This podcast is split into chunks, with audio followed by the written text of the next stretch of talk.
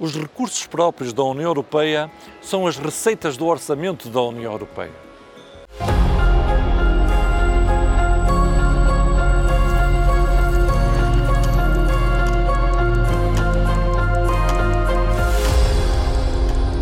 Existem três tipos de recursos próprios.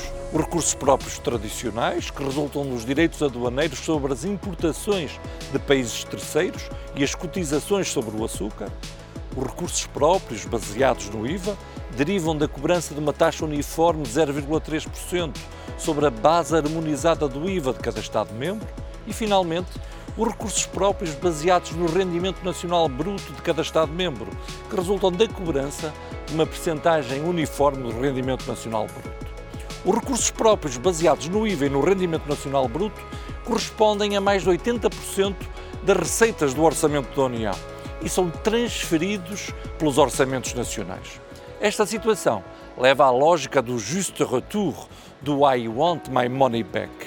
Na aprovação do orçamento da União Europeia, cada Estado-membro procura assim contribuir o mínimo e receber o máximo. Por isso, a União Europeia precisa de verdadeiros recursos próprios. Dou alguns exemplos uma taxa sobre as transações financeiras, uma outra taxa sobre as plataformas digitais, como exemplo a Google e o Facebook. Desta forma, aumentava-se a receita e poder-se-ia diminuir as contribuições nacionais, ou seja, os contribuintes europeus pagariam menos impostos.